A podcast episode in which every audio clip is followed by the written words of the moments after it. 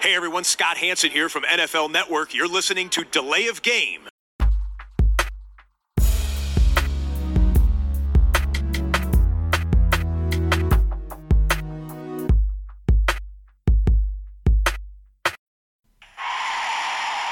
of game. Offense. Five yard penalty. Repeat down. Repeat down. Repeat down. Repeat down.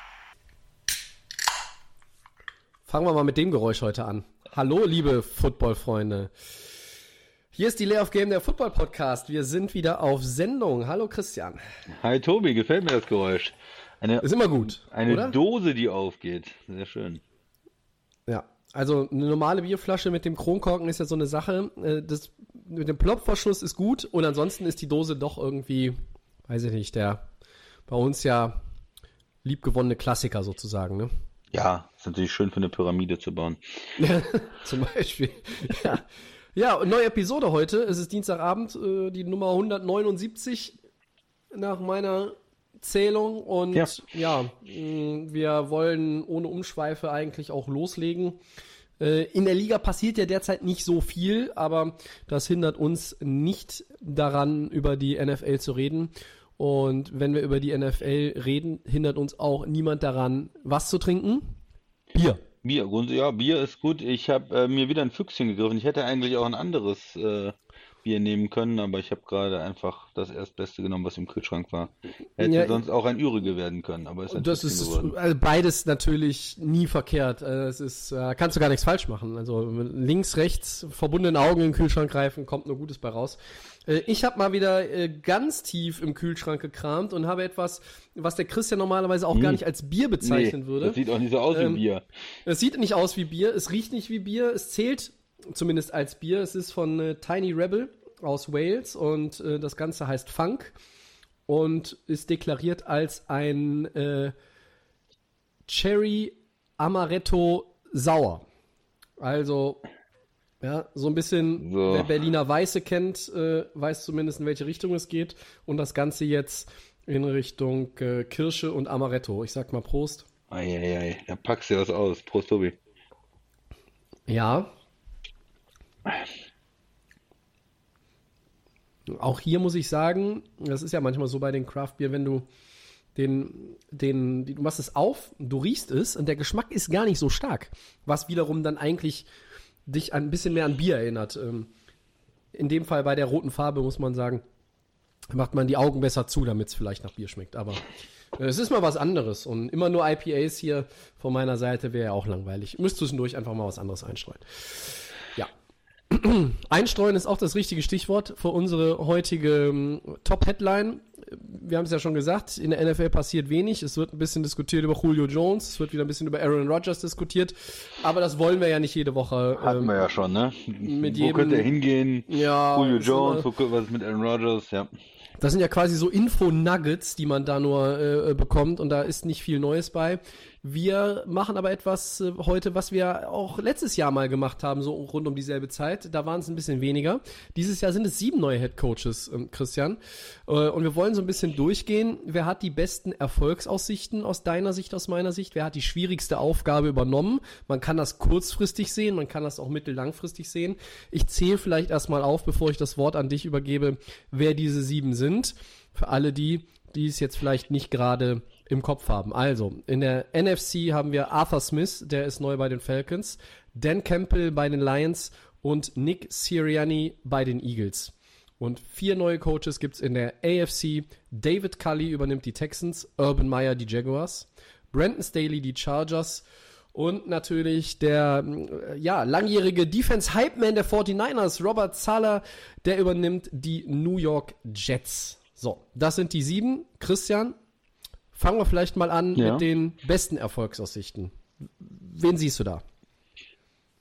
Ja, ich würde gerne Keinen. andersrum. Ja, nee, ich würde wieder anfangen? gerne andersrum anfangen, ja, wenn ich darf. Ah, also okay. erstmal erstmal sagen, ähm, wer hat die schwierigsten Aufgaben übernommen? Und danach würde ich mich dann vorarbeiten zu, da kommt man ja automatisch dann irgendwann auch zu denen, die es, die es besser Die- getroffen haben. Die sozusagen. übrig bleiben? Ach so, ja. Ja, so, also ich, ich sehe erstmal, äh, dass Dan Campbell bei den Lions eine schwere Aufgabe vor sich hat. Das ist ein Okay. Mhm. Rebuild.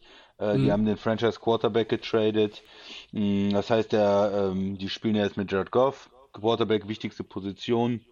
Auf jeden Fall ähm, ist die schlechter geworden. Ich glaube, da, da können wir uns drauf einigen. Und ähm, es ist ein Team, was äh, nicht so viel Talent hatte, was jetzt versucht, über den Draft wieder ähm, vor allen Dingen in, in die Lines zu investieren, also die Line, O-Line zu investieren und sich wieder aufzubauen. Ich glaube nicht, dass das einfach so geht. Ähm, es ist keine total ähm, schreckliche Situation, weil man ja auch die Picks von Stafford dann hat in den, äh, in den kommenden Jahren und auch sich wieder verbessern kann. Aber ich glaube nicht, dass es da so schnell dieses Jahr irgendwie besser wird. Das heißt also, ähm, mittelfristig vielleicht gar nicht so verkehrt, aber kurzfristig wird es schwer. Das wäre so die erste Einschätzung dazu. Mhm. Also kein Coach, der jetzt kurzfristig hohen Erfolg hat. Ähm, und vielleicht ist es auch so, dass er ein, zwei Jahre äh, coacht und dann schon wieder abgelöst wird, bevor es richtig aufwärts geht. Das kann ja dann auch mal wieder passieren, weil die in der NFL richtig langfristig, über drei Jahre hinaus, gibt es nur ganz, ganz selten. Also äh, so eine Chance für ähm, ja wirklich ähm, General Manager und Coach so langfristig zu arbeiten, gibt es nicht so oft. Wir wissen den 10-Jahres-Vertrag von Gruden, aber das ist eine Ausnahme, nicht die Regel. Ja, da, Ja. die- Zieht er den durch? Habe ich auch meine Zweifel, oder? Ja. Das ist ja normalerweise muss man schon ein bisschen früher Erfolg haben.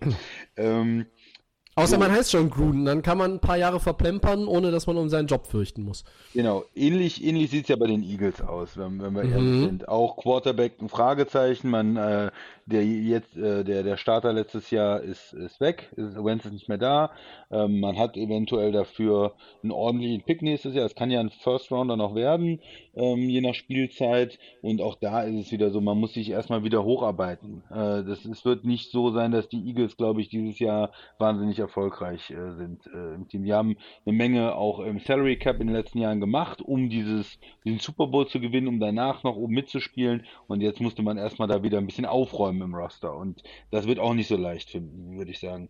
Ähm, die Texans, noch ein Team, weil Quarterback, Unsicherheit, was ist mit Watson und sonst auch schon nicht viel Talent gehabt. Und ohne ihn wird es ganz schwer. Wir hatten es ja als ein Team dass das, ähm, wenn, wenn er nicht spielt, wahrscheinlich um den Nummer 1 Overall-Pick mitspielt, ja. Also da ist äh, von schnellen, kurzfristigen Erfolgen auch äh, erstmal erstmal nichts, äh, ja, nichts möglich oder nicht zu sehen. So, jetzt kommen wir schon mal ein bisschen zu, das sind für mich die drei Teams, die sehr schwierig sind. Dann kommen wir ein bisschen so in die, in das, in das bessere, äh, in die bessere, ähm, ähm, ja, Region Sag, sag, oder sagen wir mal in die, in die Region, wo es nicht ganz so kompliziert ist. ja, wo es ein bisschen, ein bisschen, vielleicht ein bisschen einfacher wird. Also äh, bei den Jets würde ich sagen, du hast einen Quarterback schon mal gedraftet, du hast einen klaren Weg jetzt, du hast die Offense verstärkt mit Wide Receiver, du hast was getan in der O-Line. Und du kriegst halt einen Coach, den ich sehr schätze, der da mit der Defense der 49ers eine Menge gemacht hat, der ein äh, Motivator ist, der, wo, glaube ich, die Spieler irgendwie durchs Feuer gehen. Und der vielleicht einfach aufgrund seiner Klasse ähm, die Defense auch nach vorne bringen kann. Und das heißt, die Jets direkt super erfolgreich, nein, aber da sehe ich zumindest einen klaren Weg. Da ist mehr Potenzial, glaube ich, drin als bei den anderen Teams, die ich bis jetzt genannt habe. Da ist zumindest, kann ich mir da was vorstellen. Ne? Die Offense, die muss sich entwickeln. Es spielt natürlich der Rookie Quarterback eine Rolle, aber das ist vielleicht ein Team, was positiv überraschen kann. Das heißt nicht Super Bowl oder sowas, ja. Positiv überraschen heißt ähm, vielleicht äh, eine ausgeglichene Bilanz ungefähr oder sowas, ja. Ja, von, von Richtung, ja. 2-14 in den Super Bowl wäre schon Genau. ein ganz dickes Ja, Ding, glaube ich. Sieben Siege oder sowas. Ja, das wäre Ja, schon ein riesen, ein riesen Schritt, ne, wo man dann sagen würde, es ist ein erfolgreiches, äh, äh, erfolgreiches Jahr. Ja, und dann zu den drei Coaches, wo ich sagen würde, oh ja, da ist, ist irgendwie Potenzial. Ähm, Oben Meyer in äh, Jacksonville ist einfach auch wieder ein neuer junger Quarterback. Ein Team, was letztes Jahr sehr schlecht war, aber wo insgesamt auch in der Offense mit den Receivern äh, eine Möglichkeit ist, da was aufzubauen und wo man vielleicht positiv überraschen kann. Ne? Auch nicht sofort Bäume ausreichen kann, äh, aber wenn die Fans sehen, hey, der Quarterback spielt gut, der Coach macht einen guten Eindruck, das geht alles in die richtige Richtung. Und dann zwei Teams, die ähm, ja vielleicht doch ein bisschen mehr auch in den Playoffs äh, Alarm machen könnten. Einmal ist äh, Arthur Smith da bei den Falcons, ist ein guter Offensive Coordinator in Tennessee gewesen, hat da einen Veteran, ähm, Matt Ryan. Ich bin ja nicht ein großer Fan von ihm, aber äh, er ist ja so, zumindest ein so- solider Quarterback. Julio Jones wissen wir noch nicht, was passiert, aber eigentlich auch gute ähm, ja, Skill-Position-Player jetzt mit dem Tight End, den sie hochgedraftet haben, mit den Receivern, die sie haben, mit der O-Line. Also ein Team, was da offensiv was machen kann. Und ähm, ja, das ist also auch was, eine Situation, wo man ähm, ja, was daraus entwickeln kann, wo er in eine gute Situation kommt und mit einem neuen Headcoach vielleicht was passieren kann. Und äh, dann, ja, der, der, was, wer bleibt noch über? Ähm, Staley bei den Chargers. Ja, toller Rookie-Quarterback. Ähm, eine Mannschaft, die viel Talent hat. Ich habe letzte Woche gesagt, sind vielleicht ein bisschen ähm, overhyped auch. Aber diese beiden Teams sind für mich so äh, beste Situation natürlich, weil du hast einen Quarterback, der schon was gezeigt hat und äh, ja, um dir eine Frage abschließend zu beantworten, also für mich einfachste Situation äh, Arthur Smith bei den Falcons. Ähm, mhm. Für mich mit der Offense, mit dem ja, Personal und wo man auch ganz klar ge gesehen hat, die draften jetzt für dieses Jahr erfolgreich zu sein. Das ist nicht ein neuer Quarterback für die nächsten fünf Jahre, sondern das ist jetzt mit diesem Core möchte man noch erfolgreich sein. Und äh, schwierigste Situation ja, sage ich mal, ähm, ja, die Texans. Es ist mhm. so schwierig bei den Texans. Tobi, wie siehst du das Ganze? Ja, ich habe auch mal ein bisschen so, ge so geguckt, was sind das, was sind das für Teams, was ist da äh, grundsätzlich auch im Umfeld los und wie lange waren die auch nicht in den Playoffs? Hm.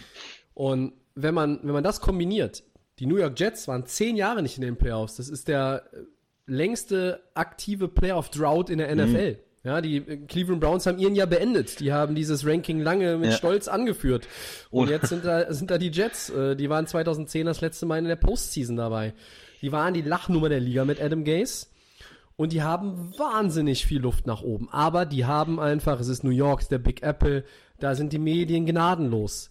Da, haben auch, die, ne? da haben auch die Fans hohe Erwartungen. Mhm. Selbst wenn du zehn Jahre jetzt nicht in den Playoffs warst, weil du hast Zach Wilson gedraftet, du hast einen ein Head Coach, der natürlich seine erste Station als Head Coach, aber äh, Robert Saleh hat äh, tolle Sachen einfach zustande gebracht. Er hat großartige Arbeit da auch verrichtet in San Francisco. Letztes Jahr mit den ganzen Ausfällen muss man sich auch mal wegpacken. Äh, die 49ers waren trotzdem, glaube ich, irgendwie Top 5, Top 6 Defense in der Liga. Ähm, das ist, wenn man sich überlegt, wer da alles ausgefallen ist, über den Großteil oder teilweise dann auch natürlich die ganze Saison, absolut respektabel. Das ist, das ist fast schon sensationell, möchte ich sagen. Und ja, da sind viele, viele Erwartungen jetzt wieder mal in New York. Ähm, was möglicherweise auch ein bisschen den Giants zugutekommt, weil jetzt natürlich in New York sich der Fokus sehr, sehr stark auf Zach Wilson als Rookie-Quarterback legt. Äh, wobei man natürlich über den Quarterback der Giants vielleicht heute an anderer Stelle nochmal äh, sprechen können. also die, die Jets sind für mich langfristig tatsächlich ein, ein Team mit, mit, ich glaube an diesen Quarterback, an seine Qualitäten, ich glaube an den Head Coach und seine Qualitäten und deshalb sind sie für mich langfristig ein Team von diesen sieben, was wirklich Erfolgsaussichten hat, bald, bald ist jetzt ziemlich dehnbarer Begriff, in die Playoffs zurückzukehren. Ja? Gleichzeitig sehe ich es aber auch als eine der schwierigsten Aufgaben. Ähm, eben weil, weil da, ja, weil es New York ist und deshalb schwierigste Aufgabe für mich auch mit Philadelphia. Mhm. Das ist, ja, äh, Philadelphia hat nur, hat nur, ja, die, die waren jetzt eine Saison nicht in der Post, Postseason, ja, genau wie Houston übrigens auch, ne? Man, man denkt immer, oh Gott, die sind ja völlig am Boden. Die waren vor zwei Jahren noch in den Playoffs dabei. Und Philadelphia, die haben viele Fragezeichen im Roster, du hast es eh, eben angesprochen. Und da ist es ja teilweise noch krasser als in ähm, New York. Also die Zeiten, als Donovan McNabb der Quarterback war, die waren ständig im NFC Title Game, haben dann den Super Bowl nie erreicht. Äh, und da hieß es, Spind ausräumen am nächsten Tag und ab in die Ferien, Freunde. Wenn du dann noch durch die Straßen von Philadelphia gelaufen bist, äh, dann hast du schon den einen oder anderen blöden Spruch bekommen. Ja, das ging ruckzuck. Und das ist halt vom Umfeld her gesehen, und wenn ich den Fokus bei der Beantwortung der Frage jetzt einfach auf, auf, auf mhm. die Stadt an sich lege und auch die Medien, die Fans, dann muss ich sagen, sind es die Eagles und die Jets mit den schwierigsten Aufgaben. Grundsätzlich stimme ich dir aber zu Texans. Ähm, das ist ein klarer Rebuild in Houston, ob das Sean Watson oder nicht. Ähm, und ich denke mal, selbst wenn das Sean Watson 2021 in dem Roster äh, ist und ob er spielberechtigt ist oder nicht, steht noch auf einer anderen Karteikarte. Aber ich glaube, danach ist er auch weg. Also diese Zeit da ist, ist bemessen. Und ähm, David Cully, ja, der ist vom Andy Reid Coaching Tree. Äh, aber der ist, ich glaube, 65 und seine erste Head-Coaching-Station auch. es war so ein bisschen dieses Gefühl, was man von außen hatte in Houston, keiner wollte diesen Job. Äh, mhm. Sie haben, haben auch Interviews geführt mit, mit anderen Kandidaten. Kali ist es dann geworden. Und ähm, das ist natürlich auch eine schwierige, ähm, schwierige Ausgangsposition. Ja. Äh, aber, aber wenn ich mich jetzt auf ein Team festlegen müsste, würde ich tatsächlich die Eagles nehmen. Äh, eben weil ich dann, weil ich dann auch äh, sehe, äh, da halte ich den Headcoach einfach für talentierter ähm, bei den bei den Jets und, und deshalb würde ich mich als schwierigste Aufgabe tatsächlich für die Eagles entscheiden. Nick Sirianni, der hat auch so ein paar gab auch so ein paar Aussagen, äh, die haben für Stirnrunzeln äh, gesorgt bei seiner äh, Introduction Press Conference und äh, das, das ist dann schon immer so ein, das ist schon so ein Chip auf deiner, auf deiner mhm. Schulter, ne? Mhm. Und da bin ich sehr gespannt, weil sie halt auch einige Kandidaten, die im Rennen waren, in den Playoffs ge gehypt und ge ja, irgendwo ja, besprochen wurden, die, die sind bei den Eagles gar nie mal irgendwie angetreten zu einem Gespräch und Jobinterview. Und das hat mich auch ein bisschen irritiert. Also Eagles nehme ich jetzt mal hier exemplarisch raus, schwierigste Aufgabe und erfolgsversprechend, ähm, wenn ich alleine vom Record gehen würde, in der letzten Saison natürlich die Chargers, die sind 7-9. Äh, ansonsten aus dem Kandidatenpool hier nur die Lions mit mehr als vier Siegen, die hatten 5-11. Ähm, Brandon Staley wird die Defense sicherlich verbessern, die war letztes Jahr, glaube ich, Platz 26 ähm, hing auch mit Verletzungen zusammen. Wie immer ähm, bei den Chargers. Wie, wie, immer bei den Chargers, leider muss man ja sagen. Ich ja. äh, würde ihn da auch mal, ich möchte einfach mal die kompletten Chargers sehen, ein ganzes Jahr lang. Äh, aber wie gut ist, ist Brandon Staley als ja, Defensive minded Coach, wie gut ist er für die Entwicklung von Justin Herbert? Mhm. Und äh, da habe ich noch mal ein bisschen drüber nachgedacht im Vorfeld der Aufnahme heute und da kam auch noch mal so ein bisschen dein Punkt von letzter Woche in meinen, in meinen Kopf zurück, dass du gesagt hast, ja, vielleicht overhyped und so. Ähm, ich glaube sehr stark an Justin Herbert und, und seine Entwicklung und dass er konstant gut spielen wird in der, in der Liga. Ist für mich auf jeden Fall ein Top 10 Quarterback die nächsten zehn Jahre. Safe. Äh, aber ähm, wird der Top 5 Quarterback? Das ist ja dann das, irgendwann das, die, das zweite die Jahr ist vielleicht Sache. schwerer als das Rookie, ja. Ja, wir erinnern uns natürlich, Lamar Jackson und Patrick Mahomes sind MVP geworden in ihrem zweiten Jahr. Äh, aber äh, ich möchte die, die, die, Limbo, die, Limbo-Stange, ja. die Limbo-Stange jetzt nicht äh, zu hoch hängen, mhm. weil sonst läuft er einfach unten durch. Ich glaube, ähm, wenn man sich das Talent des Teams anguckt und auch von der Gesamtstruktur her, Chargers ist schon erfolgsversprechend. Aber ich sehe, wie gesagt, auch die Jets irgendwo langfristig als, äh, als Team, was sehe ich vor den Jaguars, vor den Texans, vor den Eagles. Und bei den Falcons, ja, kurzfristig ist da auch der Erfolg möglich äh, für den neuen Head Coach. Aber da kommt irgendwann trotz der ganzen First-Round-Picks, die die haben, dieses Team ist gerade in der Offense von der Struktur her so langsam im Begriff älter zu werden. Und das ist dann, ja, irgendwann oh. auch einfach nicht mehr gut. Was für die Falcons spricht, das fiel mir noch eben ein, die haben Dan Peace als Defensive Coordinator dazu bekommen. Und der hat auch erfolgreich in Baltimore schon gearbeitet. Also der Mann versteht sein Handwerk. Und äh, das kann Atlanta ja auch ganz gut gebrauchen. Ein, der die Defense ein bisschen voranbringt. Ja. Aber ähm, ja, mittelfristig ist Atlanta sicherlich eine schwierige Aufgabe. So wann macht mittelfristig, Umbruch? ja, das stimmt. Matt, Matt ja. Ryan, Cap Situation, Julio Jones und, und von daher, das, das kann ich schon äh, auch sehen. Aber ich glaube schon, dass die doch dieses Jahr vielleicht auch überraschen könnten, oder nicht? Ja, ich glaube schon. Bei den, bei den Falcons ist das auch so ein Team, da habe ich eine wahnsinnige Range, wenn ich mir den Schedule irgendwie durchrechne und sage, das gewinnen die und das verlieren die ähm, was da rauskommen könnte. Also ich sehe die irgendwo zwischen, weiß ich nicht, 6, 11 und und äh, und 11, 6. Also da ist irgendwie alles alles möglich. Und wenn wenn die Offense funktioniert, kaschiert das natürlich auch bei solchen Teams, dass die Defense mal nicht so gut ist. Das haben wir am Beispiel Dallas gesehen letztes Jahr. Ähm, und ja, zumindest am Anfang, als Dak Prescott noch gespielt hat, hat man das gesehen. Ich glaube, dass Atlanta tatsächlich kurzfristig da die Möglichkeit hat, erfolgreich zu sein. Julio Jones. Das Thema kam ja jetzt am, am Feiertag, am Montag nochmal auch so richtig auf im Internet. Man hat da äh, nochmal ganz klare Aussagen auch gelesen, die er gegenüber Shannon Sharp da in einem Interview geäußert hat, äh, getätigt hat und, und gesagt, ich bin da eigentlich raus. Ja? Und er hat den Trade verlangt und sie hören sich das an. Es ist wohl Insidern zufolge auch sehr respektvoll bis jetzt abgelaufen, die Thematik.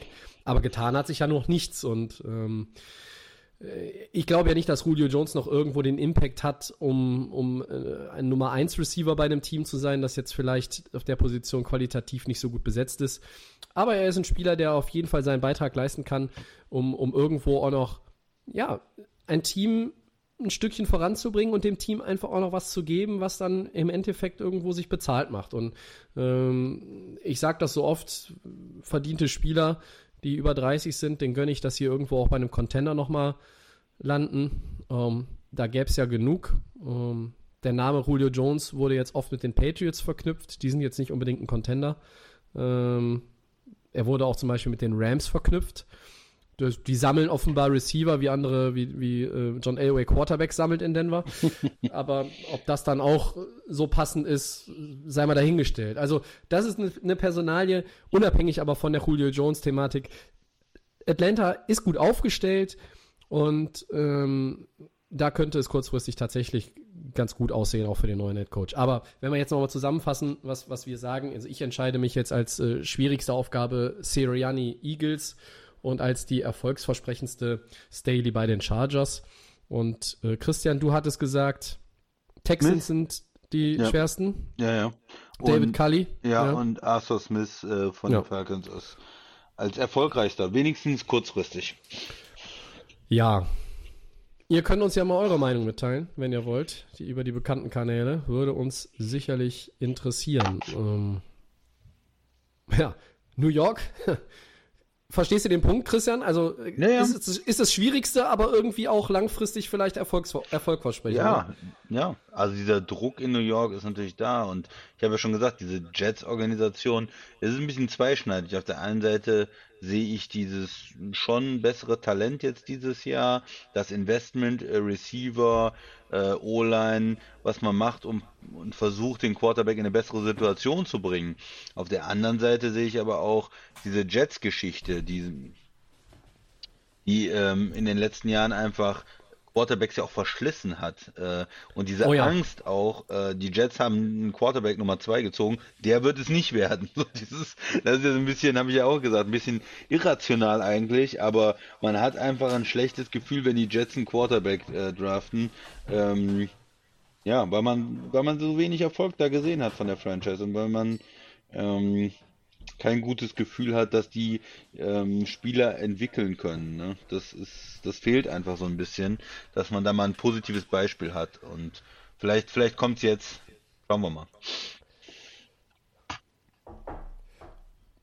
Irgendwie ist ja New York auch eine Stadt, die Sportarten unabhängig nach, nach Titeln dürstet. Ähm, die die Rangers und Islanders im Eishockey sind da ein gutes Stück weg. Die Knicks im Basketball äh, seit Dekaden weg. Ähm, und die, die Yankees und die Mets im Baseball, ja, sie wurden dieses Jahr auch wieder zu den Titelfavoriten gezählt. Auch die Mets sogar, nachdem sie aufgerüstet haben. Aber ähm, aktuell ist keines der New Yorker Baseball-Teams da jetzt auch in der absoluten Top-Position nach den bisherigen Eindrücken. Und in der NFL, ja, Jets und Giants hinken da wirklich deutlich hinterher. Und das ist äh, für, eine, für eine Stadt, die natürlich so viele Teams hat. Wir, beim Basketball müssen wir noch Brooklyn dazu rechnen. Die sind vielleicht am nächsten dran, so aktuell, vom, vom Talent und Standing her. Aber du hast halt in jeder Major League irgendwie zwei Teams und hm, nicht so viel ja. äh, nicht ja, so viel Erfolg Titel, äh, im, im, Schrank in den letzten Jahren. Ne? Ist ja. eine komplizierte Geschichte und ähm, ja, die New Yorker Regenbogen Boulevardpresse, wie auch immer man sie bezeichnen möchte, ist da auch schnell sehr gnadenlos. Also Zach Wilson, ich drücke dir die Daumen, dass das gut funktioniert dieses Jahr. Ja, Segment 3, ein bisschen Odds, Tobi. Ja, in der, in der Rookie of the Year Edition heute. Yeah. Defense first. Washington, Defensive End Chase Young, der hatte siebeneinhalb Quarterback-Sacks äh, in der Rookie-Season. Gelingen ihm denn da mehr, wie Odds dafür?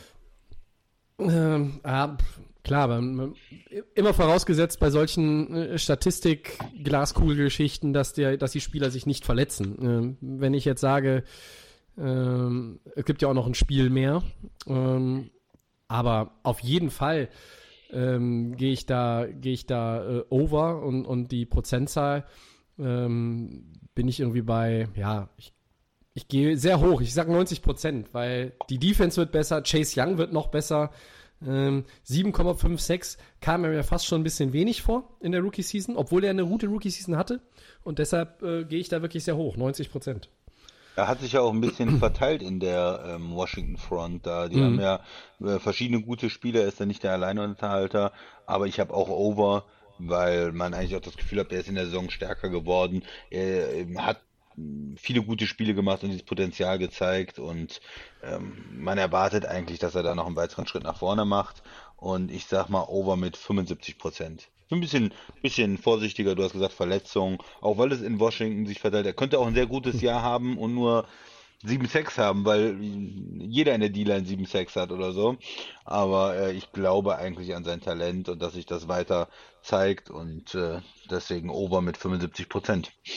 Ja, ich finde generell sowieso die äh, Defensive Player, die in den letzten Jahren als Erste gezogen wurden im Draft, die werden die Liga schon auch ja, mit, mit dominieren und mitgestalten in den nächsten Jahren. Chase Young genauso wie Nick Bosa, das sind äh, besondere Talente. Das muss man, glaube ich, so sagen. Ja, also hohe Zahlen in der Runde. In der nächsten könnte ich mir vorstellen, sind wir ein bisschen weiter auseinander. Christian? Chargers. Quarterback Justin Herbert wirft mehr als die 31 Touchdown-Pässe in seiner Rookie-Season. Wie viel Prozent gibst du dieser These? Ja, ich bleib dann natürlich unter 50 Prozent und sage, ich gebe dem Ganzen mal 30 Prozent. Ne? Es ist ja nicht, nicht irgendwie unmöglich, aber ich glaube eher nicht. Ich glaube eher, es wird sich in den 20ern bewegen. Ähm, ich sage ja, er macht vielleicht einen Schritt zurück oder es wird schwieriger für ihn ähm, werden im, im zweiten Jahr. Obwohl er sein Talent gezeigt hat, obwohl ich auch sagen muss, er hat richtig gut gespielt und ich von ihm überzeugt war. Ich glaube einfach, es ist ähm, ja, wird ein bisschen schwieriger. Die Defense wird sich ein bisschen besser auf ihn einstellen. Die äh, Defensive Coordinator, die haben mehr Film. Ähm, gut, es kann natürlich immer eine Verletzung oder irgendwas noch dazukommen, aber ich glaube einfach, dass er da nicht so viele Touchdowns äh, erzielen wird nächstes Jahr. Was sagst du denn, Was- Tobi? 50 wa- wahrscheinlich. Was war deine, was war deine Zahl jetzt? Äh, 30 Prozent, dass er 30, über den 30, 31 ja. Touchdowns schafft. Ähm, I believe in Justin Herbert. Ich bin ein riesen Justin Herbert-Fan und ich sage ähm, 67 Prozent, dass er mehr schafft. Also, ja, wenn man so will, die zwei Drittel Mehrheit. Was, also, was, was glaubst du Ich- da? In welcher Region sind wir da? ich glaube, dass 32 wir, da, dass wir uns da zwischen 32 und 35 bewegen. Also ich glaube, es wird, nicht, es wird jetzt nicht 45 Touchdown-Pässe geben. Ähm, das zweite Jahr ist manchmal schwerer. Äh, andere Aber hattest du Quarterbacks sind- gesagt, er wird, wird MVP und er ist auf dem Mahomes-Niveau und Lamar Jackson? Habe ich da nicht irgendwie sowas gehört? Das hörte sich so an eben. Äh, war das nicht vor der Aufnahme? ähm, also, ja, die, die Jungs haben in ihrem zweiten Jahr natürlich schwer abgeräumt. Ähm, ähm, Herbert wurde, ich habe jetzt auch schon den einen oder anderen Satz gelesen bei Twitter. Ja, Herbert könnte da irgendwie für Alarm sorgen im MVP-Race. Das das sehe ich persönlich noch nicht. Ich glaube, er wird auch eine zweite richtig gute Saison spielen. Ähm, ich könnte mir vorstellen, dass die Interceptions ein Stück hochgehen und dass die Touchdown-Pässe aber auch ein Stück hochgehen. Ich, ich sehe ihn, wie gesagt, jetzt nicht bei 45 Touchdown-Pässen, sondern ich glaube, irgendwo im Bereich rund um die 35, also eine, eine Steigerung gibt's. Und deshalb bin ich hier recht zuversichtlich mit meinen 67 Prozent. Okay. Ja, Alles klar? Ja. Ja, so Gehen schnell weiter. geht's in diesem Monat hier durch die Sendung. Ja. Äh, wir gehen direkt weiter. Segment 4, Build Your Dream Team, Hm. Teil 2. Ähm, sollte es den unwahrscheinlichen Fall geben, dass jemand letzte Woche nicht gehört hat, dann schnell nochmal anhören. Ähm, das Ganze funktioniert ja wie folgt. Wir bauen uns jeweils ein Dream Team. Der Christian eins, ich baue mir eins. Elf Starter Offense, elf Starter Defense. Wir haben 140 Millionen aus dem Gesamtsalary Cap uns zur Verfügung gegriffen. Es gilt der Capit für 2021 äh, des jeweiligen Spielers und äh, wir machen uns gar keine Sorgen um Long-Term-Deals, sondern wir bauen uns einfach ein Championship-Kaliber-Team für die no neue Saison. Und äh, letzte Woche haben wir gebaut mit dem Quarterback natürlich erst einmal und den fünf Spielern in der O-Line.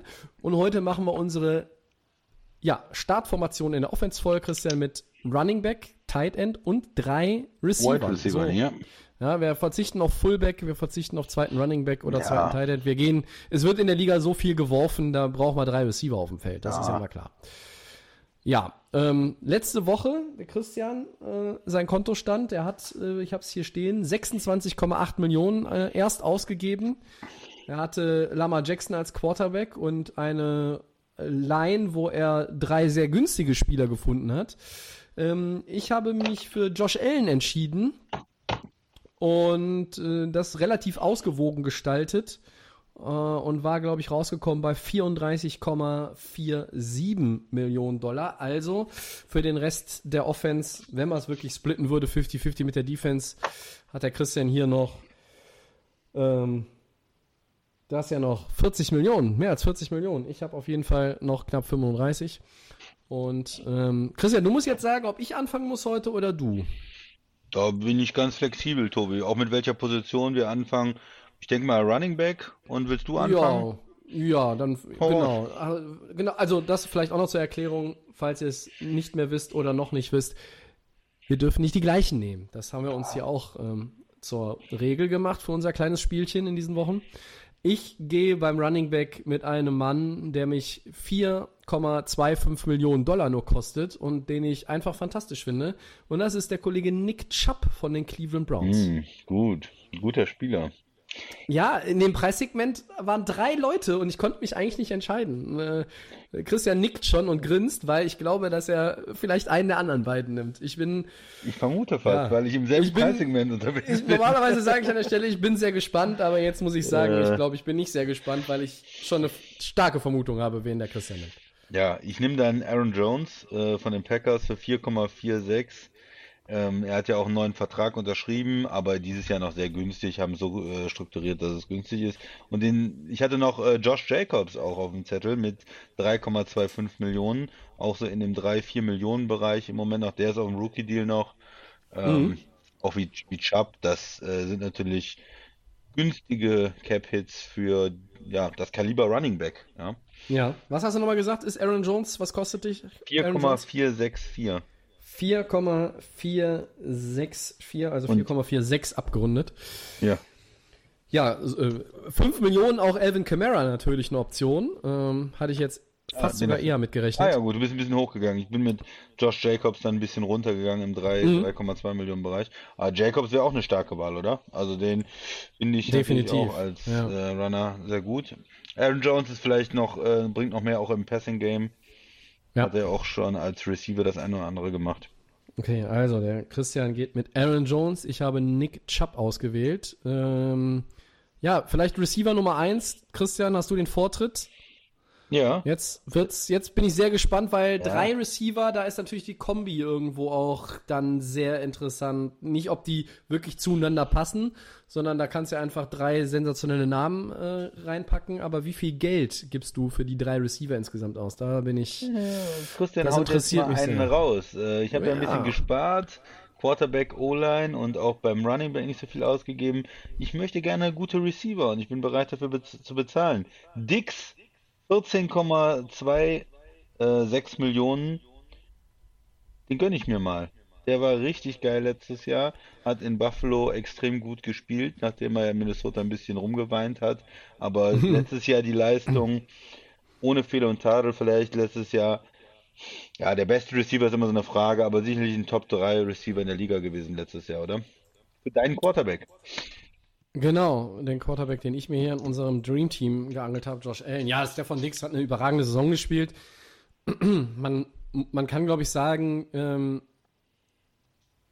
er hat absolut alles richtig gemacht oder beziehungsweise dann äh, haben es haben ja beide Teams alle alles richtig gemacht, weil Minnesota hat noch einen äh, Pick bekommen, äh, haben einen unzufriedenen Spieler sind sie losgeworden und sie konnten mit Justin Jefferson ja einen, einen Rookie ziehen, der letztes Jahr nicht ganz oben gehandelt wurde. Ähm, da waren einige Receiver vor ihm in der ersten Draftrunde, aber Justin Jefferson hat natürlich eine Monster-Saison gespielt und hat in Minnesota eigentlich so dafür gesorgt, dass man Stefan Dix in dem Sinne gar nicht mehr vermisst hat oder überhaupt gar nicht vermissen konnte, weil Jefferson so stark war und, und Dix war in Buffalo, ja, das äh, gesucht und gefunden, ne? Josh Allen, Stefan Dix, äh, als hätten die schon seit der Highschool zusammengespielt. So wirkte das phasenweise. Der Allen konnte ja den Ball irgendwo hinschmeißen, ohne hinzugucken. Und er wusste, dass der von Dix kommt, kommt runter und hat das, hat das Ei und, und macht noch was draus. Und äh, absolut beeindruckend. Also, ich finde 14,26 Millionen, du hast recht, du hast ein bisschen gespart. Ähm, wenn du hast Lamar Jackson für drei Millionen äh, unter Vertrag, Christian. In, in Kann in ich mir das Saison. leisten? Ja. Also es Da ist halt, kannst du und es, ist, ne? es ist auch nicht übertrieben. Also es ist jetzt nicht ein äh, über 20 Millionen äh, Wide Receiver, sondern 14 Millionen. Das ist, denke ich, ein, ein fairer Preis auch für, für seine Leistung.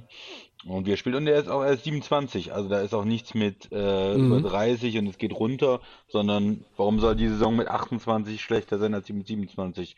Bei Receivern ist das eigentlich ein Top-Alter. Mhm. Ja, wen hast du? Ähm, ich gehe an dieser Stelle mit DeAndre Hopkins. Arizona 12,5. Cardinals. 12,5 Millionen Dollar. Und ja, also wer DeAndre Hopkins irgendwie anzweifelt, der soll sich nochmal den äh, Hale Murray, wie er ja genannt wurde, angucken. Ähm, war da nicht sogar, war das nicht sogar Buffalo am anderen Ende, die Leidtragende waren? Oder wer, gegen wen war das, dass Arizona da mit diesem Last Play gewonnen hat? Ja, ja, das Ja, war ne? gegen, äh, gegen die, hm? Buffalo gegen Und- Arizona. Das war ja irgendwie ja, ansonsten hat Buffalo davor und danach irgendwie fast alles weggeräumt Ja, ja. oder alles weggeräumt und Daniel Hopkins ist ein, ist ein Receiver, der in Houston einfach schon großartig äh, gespielt hat über viele Jahre. Er ist super konstant. Ähm, er kann diese 1, 1 gegen 1 Situationen, äh, auch so ein bisschen diese, diese Basketball-Skills, die er mitbringt. Dann diese wahnsinnig guten Hände zusätzlich zur Sprungkraft. Er hat ein, ein, ein Spielverständnis, was jetzt auch in der, in der ja, oberen Kategorie im, im Preisregal bei den Wide Receiver nicht jeder in dieser Form so, so mit, mit sich bringt. Und deshalb finde ich, macht man mit ihm nie was verkehrt. Und ähm, ja, es gibt andere Receiver, die, ja, da muss ich noch ein bisschen mehr für hinlegen. Und da nehme ich doch der Andre Hopkins für 12,5. Sehr schön, den hatte ich auch auf dem Zettel.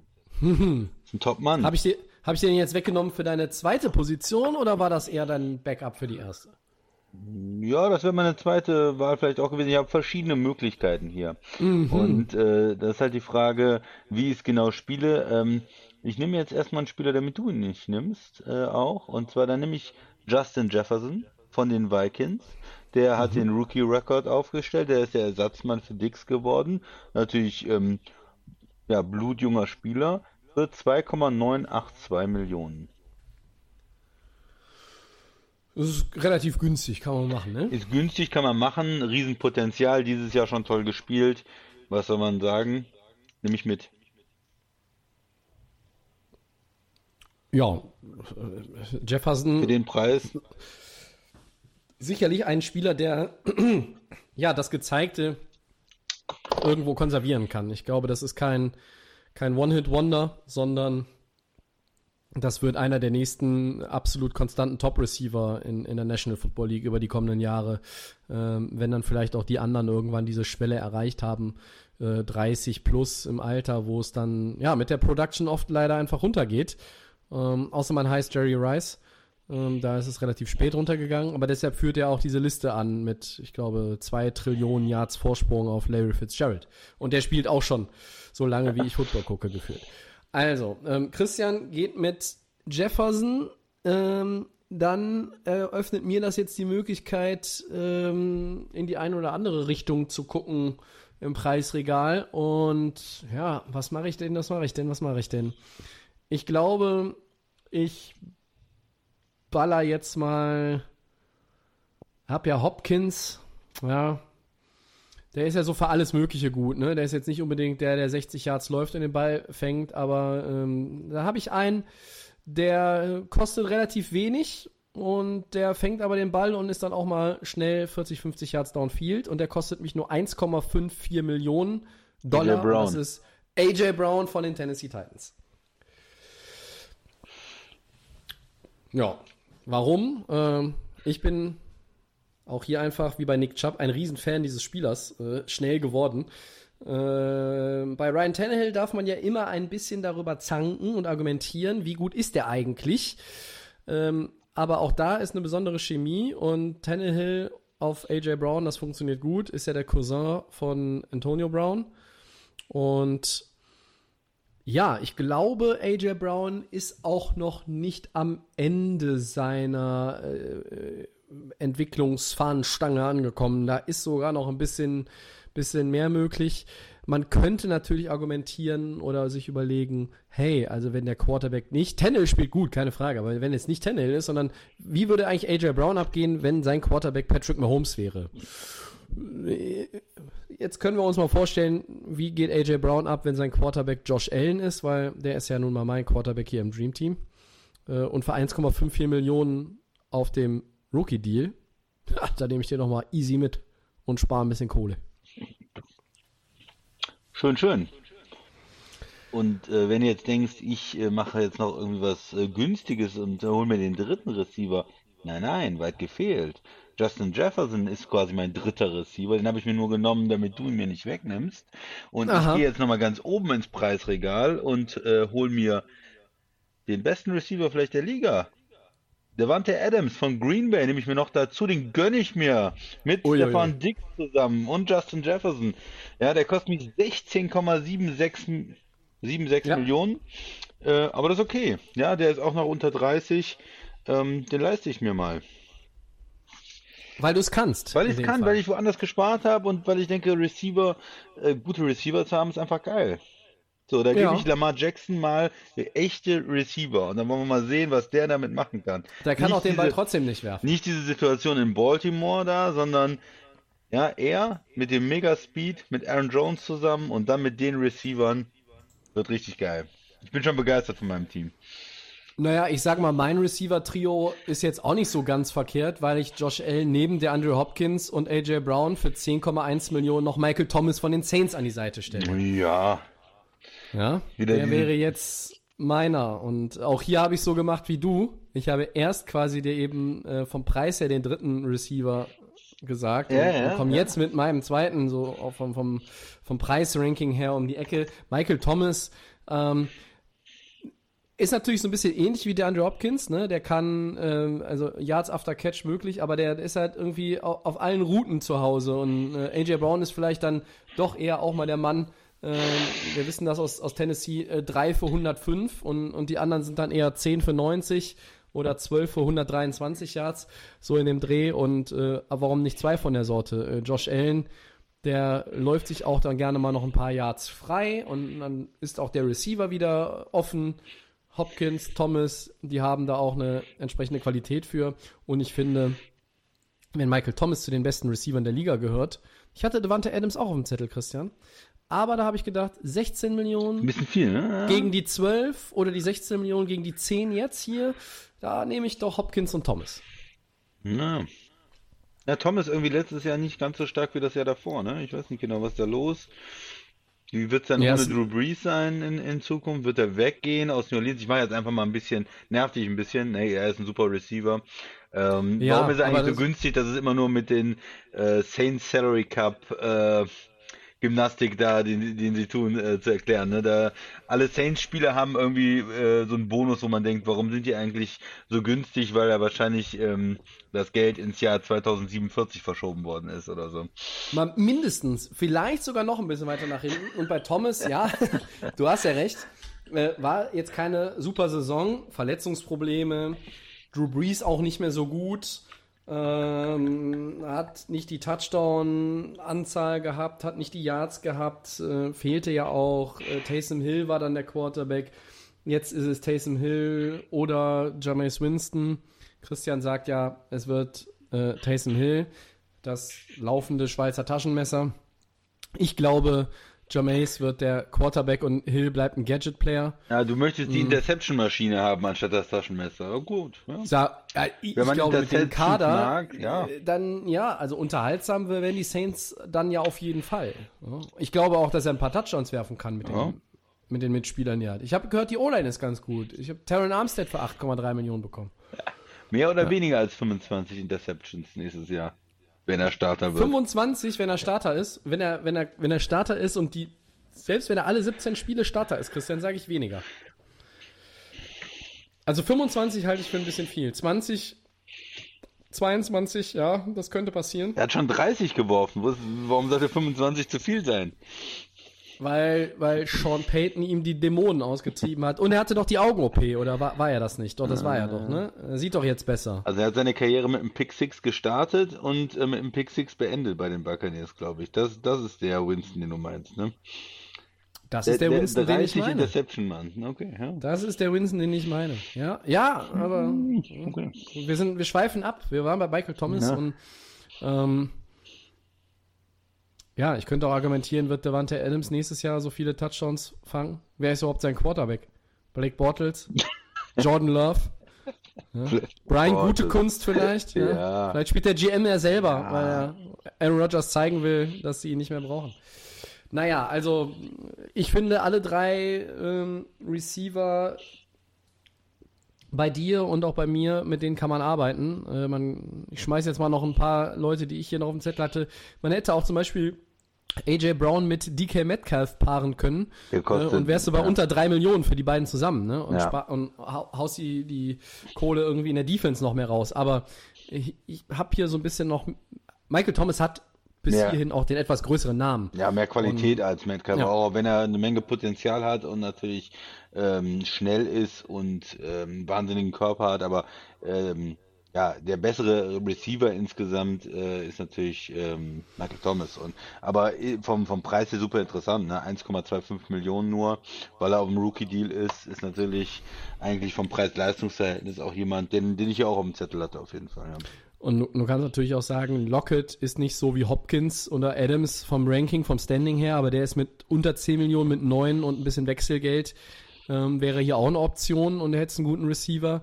Ich hatte auch noch Calvin Ridley auf dem Zettel, ähm, den ich persönlich sehr gut finde, der dreieinhalb Millionen nur kostet und ja, wenn Julio nicht mehr da ist, könnte das zumindest auf der Receiver-Position dann die Nummer 1 sein bei den Falcons. Ne? Kommt Kyle Pitts rein als Tight End, den muss man ja schon wahrscheinlich von der Production her fast als Receiver zählen, aber ja, also die Receiver, absolute Star Power, die Running Backs natürlich auch, keine Frage. Ähm, ich glaube, beim End muss ich jetzt vorlegen, Christian, oder? Jo, jo, kann, kann sein, dass du wieder dran Ja. bist. Ist aber auch Ja, egal. vielleicht, äh, ja, oder bist du dran? Ich weiß es gar nicht. Ja, mach ruhig, mach ruhig. Gut. Dann mache ich und nehme dir bestimmt jetzt den Tight End Ja. weg. Ich gehe natürlich mit Travis Kelsey. Ja, Ähm, kann man machen. Sieben- 7,65 Millionen, das ist für das, was er liefert. Er hatte die zweitmeisten Receiving Yards der äh, NFL in der vergangenen Saison als Tight End. Muss man nochmal betonen. Ähm, und 7,65 Millionen, ja, da sammle ich hier noch nochmal für ein. Easy.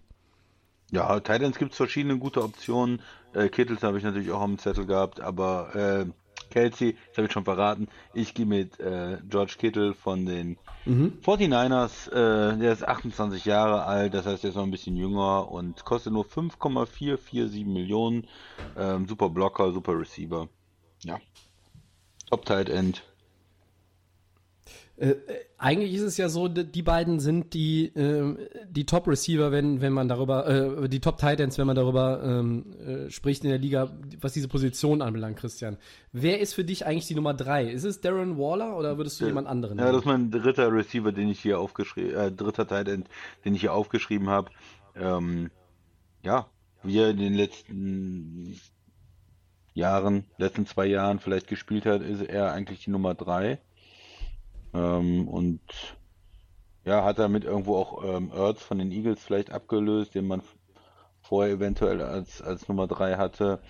Gronk kann man natürlich jetzt in seinem Alter, ist nicht mehr der, der Patriots äh, von vor vier, fünf Jahren, würde ich jetzt nicht mehr als absoluten äh, Top Tight End äh, zählen.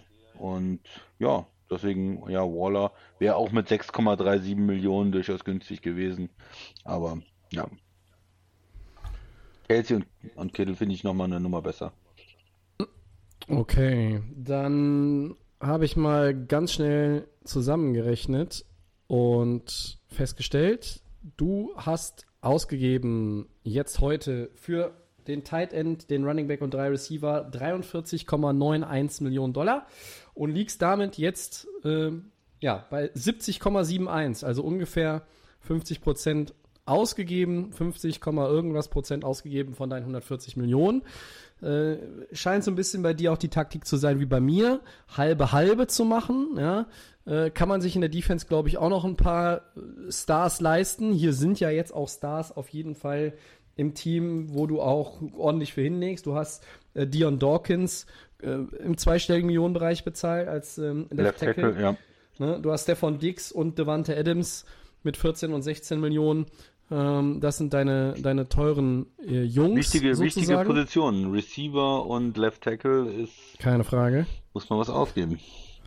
Absolut. Ähm, und ich habe jetzt zusammengerechnet für mich äh, an, mit diesen fünf Spielern heute, da gebe ich aus 36,04 Millionen und deshalb lande ich bei, muss ich nochmal schnell eingeben, 70,51. Also 200.000 weniger ausgegeben als du bisher. Da sind wir ja ungefähr gleich ja, auf. Das ist ja, ist ja Kleingeld sehe, in der NFL. Ja, eben. Ich sehe auf jeden Fall eine ähm, ähnliche Herangehensweise. Ja? Vom Aufbau her, so könnte man sagen. Dann machen wir nächste Woche auf jeden Fall weiter mhm. mit der Defense. Da machen wir dann die Defense Line. Wir haben uns ja auch äh, schon mal festgelegt auf eine 4-3 Defense und halten das dann auch gleich. Es sei denn, der Christian schreibt mir nächste Woche und sagt, lass mal eine 3-4 Defense machen. Dann lasse ich natürlich mit mir verhandeln. Und äh, im letzten Teil gibt es dann Linebacker und Secondary. Hybrid bei mir. Ich spiele auch mit drei Safeties und weißt du nur noch. Fantastisch, fantastisch. Ja, wir können jetzt noch einmal an der, an der Stelle noch einmal vor, vorlesen, wenn, wenn du möchtest, ja, äh, äh, wie die elf aussehen. Also, wir gehen mal durch. Christians Team. Auf Quarterback Lama Jackson die Line äh, vom Left Tackle aus bis zum Right Tackle äh, durchgehend. Dion Dawkins, Eric McCoy, nee, Jake Jenkins. Jenkins bitte als Left Guard und McCoy als Center haben. Achso, ich habe es falsch rum aufgeschrieben, das ist richtig. Ja, also Dion Dawkins Buffalo ist der Left Tackle, der Left Guard ist Elton Jenkins, der immer noch bei den Packers ist, richtig? Ja, ja, der ist bei den Packers. Dein Center ist ähm, McCoy, ähm, Saints. Saints, korrekt. Dein Right Guard ist äh, Ruiz Auch Saints. von den Saints. Und dann hast du McGlinchey als Right Tackle von den 49ers. Und dann hast du im Backfield Aaron Jones. Deine Receiver heißen Stefan Dix, Justin Jefferson, Devante Adams und Tight End George Kittle. Gesamtsumme 70,71 Millionen Dollar. Und ich äh, komme mit Josh Allen als Quarterback, dann Left Tackle Taron Armstead, Left Guard Quentin Nelson von den Colts, Center Frank Regno, Detroit, Right Guard Kevin Seidler, Baltimore und Right Tackle Tristan Wirfs, Tampa Bay. Und komplettiert meine Offense durch Nick Chubb auf Running Back, Cleveland, die Receiver heißen bei mir DeAndre Hopkins von den Cardinals, Michael Thomas von den Saints und AJ Brown von den Titans. Mein Tight End ist Travis Kelsey von den Chiefs. Und ich habe bisher verplempert 70,51 Millionen Dollar von unserem Spielgeld. Nächste Woche Defense.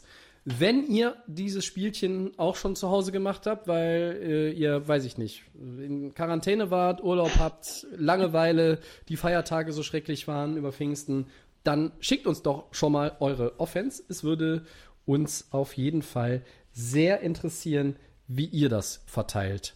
Und dann natürlich bitte in 14 Tagen auch euer komplettes Team. Dann sind unsere ja auch vollständig. So, Segment 4 für heute zu, Christian. Ja, dann machen wir weiter mit den Four Downs, ne? Ja, so sieht's so, aus. Soll ich mal starten? Es ist Gerne. offiziell, Tobi. Tim Thibault ist zurück in der NFL als Tight End bei den Jaguars. Welchen Wert hat er? Ähm, ja, welche, hat das Signing für den Spieler und vielleicht auch für die, für die Franchise in Jacksonville? Ich habe es letzte Woche schon mal gesagt, ich habe Zweifel am Wert für beide Seiten. Tim Thibault ist kein NFL-Spieler. Er ist auch kein Baseballspieler. Er hat es in der NFL nicht gebracht. Er hat es in der Major League Baseball nicht gebracht. Er hat nicht die Qualität. Er war sechs Jahre, letzte Woche habe ich glaube ich neun Jahre gesagt, stimmte nicht, sechs Jahre irgendwie aus der Liga jetzt raus. Ähm, es bringt Aufmerksamkeit. Aber es ist die falsche Aufmerksamkeit. Du hast einen Head Coach, ja, da ist die Connection, ich weiß. Du hast einen Nummer 1 Overall Pick, das ist dein neuer Franchise Quarterback und dann bringst du jetzt diesen Vogel, Entschuldigung, aber es ist ein Vogel für mich, als Tight End da rein, verkaufst ein paar Trikots. Für mich ist es eher eine Distraction als eine Hilfe und selbst wenn Urban Meyer sein sportlicher Ziehvater ist und die schützende Hand über ihn hält, wenn Tim Thibault das 53-Mann-Roster macht, dann verstehe ich es nicht mehr. Dann verstehe ich die National Football League Ach. nicht mehr. Ja, ich bin der andere Meinung. Ich finde es gut. ähm, welchen Wert hat er, weiß ich nicht. Äh, er wird jetzt kein Top-Tight in der Liga sein, aber die, die äh, Jaguars sind auf Tight nicht gut besetzt und ähm, er hat ein bisschen Erfahrung, er kann vielleicht da äh, ein bisschen was machen mit seiner Athletik, ein bisschen blocken, ein paar Pässe fangen. Mit welcher äh, Athletik? Ja, das, das, das, das für mich passt okay. das. Ich weiß nicht, ob er wirklich das, das ähm, ja, Regular Season äh, Roster ähm, erreichen wird, ob er in der Regular Season äh, viel Erfolg haben wird. Ich hatte ja, glaube ich, letzte Woche gesagt, er macht auch mindestens einen Touchdown mal oder so. Ja, äh, stimmt. Von daher, das äh, ist so ein bisschen meine, meine Idee. Das würde ich gerne sehen. So eine schöne Sache. Und es nimmt vielleicht es ein bisschen den Druck auch von einem und einem First-Round Quarterback ist, hm. beschäftigen sich die Medien jetzt wieder mit ein bisschen mit Tim Thibault und der kann in Ruhe arbeiten. Und er ist ja nicht als Quarterback da, also er macht jetzt auch keinen Druck auf den Rookie Quarterback. Er ist einfach als Tight End da und bringt vielleicht auch eine positive Kultur da äh, rein, eine Arbeitsethik äh, rein. Er ist jemand, der nie aufgegeben hat.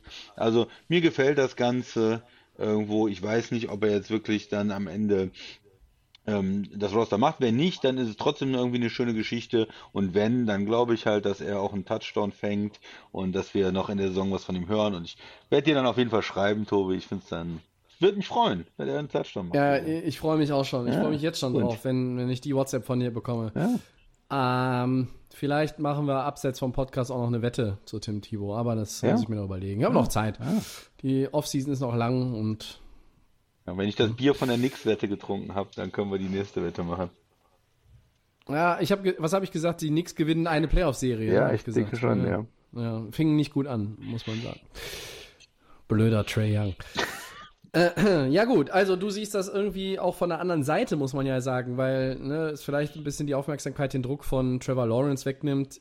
Ich glaube, Trevor Lawrence kann aber damit umgehen. Der will das Spotlight. Ähm, der möchte den, den Scheinwerfer der möchte im gleißenden Licht des Scheinwerfers stehen und sich darunter räkeln. Vielleicht ein äh, Trickspielzug naja. mit Thibaut noch. Das wäre die Krönung für den Touchdown. Ja, doppelter Einsatz. War mal eine Fernsehserie hier vielleicht für die Wette. Gut, weiter weg von Tim Thibault. Das macht mich alles irgendwie ganz wahnsinnig, dieses Thema. Ich habe das echt für eine, für, eine, für eine Ente gehalten am Drafttag. Das ging ja in diesem ganzen Aaron Rodgers-Trubel unter. Und jetzt wird das immer mehr Realität. Ich kann es nicht verstehen, aber gut. Ich muss ja auch nicht immer alles verstehen. Zweites Down. Christian, wieder mal die Broncos. Wir hatten sie letzte Woche. Wieder eine Verletzung. Ja, und man muss sagen, auch wieder mal Outside Linebacker Bradley Chubb. Ja. Ähm, der hat ein Knochenfragment im Knöchel entfernt bekommen. Er soll pünktlich zum Trainingscamp im Sommer fit sein. Ist es trotzdem ein Grund zur Besorgnis in Denver? Ja, für mich schon, weil es äh, ein Spieler ist, der jetzt schon ja, verschiedene Verletzungen hat und jetzt ist wieder was, ja, wird mich ein bisschen unruhig machen. Vor allen Dingen, wenn ich ihm irgendwann einen großen Vertrag geben muss, einen teuren Vertrag. Hm, habe ich irgendwo ein bisschen bei ihm noch ein, ein, ein ja, schlechtes Gefühl bei. Kann er wirklich äh, langfristig fit bleiben? Kann er mehrere Songs hintereinander mal durchspielen? Haben wir noch nicht gesehen von ihm. Also ja, Besorgnis äh, schon bei mir. Schließe ich mich an. Verletzungen in Denver sind immer besorgniserregend, noch mehr als anderswo, in mein, ist mein Gefühl inzwischen. Ähm, Gerade Bradley Chubb ist ein Keyplayer, ne? Und ähm, ich hoffe sehr, dass er die Saison mal wieder durchspielen kann. Die Rookie-Season 2018 habe ich nochmal nachgeschaut. Glaubt man gar nicht. Hat er alle 16 Spiele gemacht. Ähm, letzten beiden Jahre sahen natürlich da nicht mehr so gut aus. Ähm, ist ein super Typ, äh, charakterlich auch sehr netter, äh, zurückhaltender Spieler äh, abseits des Feldes. Auf dem Feld ist er eine Maschine und ja, ich glaube, dass, dass er natürlich irgendwo noch in Denver eingeplant ist als eines der Gesichter der Defense für die kommenden Jahre. Von Miller ist es irgendwann nicht mehr. Ähm, möglicherweise geht er auch dann ja, in sein letztes Jahr und ja, schauen wir mal, ähm, ob Bradley Chubb dann den Rest der Offseason gut durchkommt. Drittes Down. Patrick Mahomes nimmt in dieser Woche nicht nur an den OTAs der Chiefs teil, er ist nach der Fuß-OP äh, im Februar sogar schon wieder bei 100 Prozent, Tobi. Ist das überraschend oder war das zu erwarten? Beides. Ähm, Was? weil, für, also für mich ist es erstmal schon überraschend, als ich es gehört habe. Äh, andererseits mu- muss man dann aber auch gucken, was ist das für ein Spieler. Ähm, Mahomes, der ist, ist ein, äh, ist ein MVP, ist ein Super Bowl Champion, der ist jung, physisch stabil, ist wahnsinnig ehrgeizig. Äh, folglich darf es dich eigentlich nicht überraschen. Das ist ein Quarterback, der auch in der Offseason Vollgas gibt, so muss es sein. Da äh, wird jetzt nicht irgendwie, oh, Turf Toe, OP am Fuß, da wird er ein bisschen irgendwie noch mit dem wir haben ja, glaube ich, auch äh, Kind bekommen, er und seine äh, Frau. Äh, wird dann nicht irgendwie mit dem Kind irgendwie durch die Gegend äh, gelaufen und gespielt, sondern da wird einfach an der Reha, zack, zack, da geht's voran, Vollgas. Und deshalb, ja, darf es mich eigentlich nicht überraschen. Als ich jetzt die News gehört habe, habe ich gedacht, wow, okay, also das ist schon, das ist schon äh, beachtlich, dass er da jetzt, äh, weil das kann sich ja manchmal ein bisschen hinziehen äh, bei dieser Art von Verletzung, dass er da jetzt bei 100% ist und, und die O- OTAs geht, ne? also die äh, Organized Team Activities. Ähm, hätte ich eigentlich im Februar erwartet nach dem Super Bowl Loss, dass es da bei ihm noch ein bisschen länger dauert. Ja, ist das für mich überraschend oder war das der Wahn? Keine Ahnung. Ehrlich gesagt, dafür bin ich medizinisch ähm, zu wenig drin, wie lange so eine Verletzung dann dauert, was man erwarten kann, was man nicht erwarten kann. Ähm, ja, ich hatte nicht das Gefühl, dass es so eine schwere Verletzung ist, deswegen kommt es für mich nicht so überraschend jetzt. Ja, ich habe meine medizinischen Kenntnisse natürlich auch nur von ähm, Erstsemesterpartys, ähm, obwohl ich ja gar nicht Medizin studiert habe, weil ich einfach mal da gewesen und Soll äh, nicht die was, schlechtesten gewesen sein. Hab da ein bisschen was aufgesch aufgeschnappt. Ja, ja, richtig. Aber das meiste habe ich vergessen, war doch zu viel Bier. Ähm, ja. Viertes und letztes Down, Christian. Nenne mir einen Spieler, der für 2021, nee, für den 2021 ein Make-or-Break-Jahr wird. Ich habe hier verschiedene, aber du weißt, wen ich, wen ich nehme, ne? Ich, du weißt, wen weiß, ich nehme. ich möchte ihn hören. Ja, Komm. Daniel Sag's. Jones von den Giants, Quarterback. Äh, ich habe natürlich vor allem nach Quarterbacks geguckt. Das ist immer äh, besonders entscheidend für die Franchise. Wenn dein Running Back in seinem dritten Jahr nicht richtig zündet, naja, aber wenn dein Quarterback, den du extrem hoch gedraftet hast, nicht irgendwie mal mehr zeigt und weiter fummelt und, und keine Spiele gewinnt, dann ähm, ja, zwingt dich das zu einer Entscheidung. Und äh, das ist bei den Giants, glaube ich, der Fall. Dieses Jahr haben sie nichts gemacht. Sie haben das Roster verstärkt und haben gesagt, äh, er kriegt eine weitere Chance. Aber dieses Jahr muss er für mich liefern, sonst ist er weg vom Fenster. Ich wusste, äh, dass du ihn auf dem Zettel hast. Ich habe ihn selber auch auf dem Zettel, gebe ich zu. Warum auch nicht?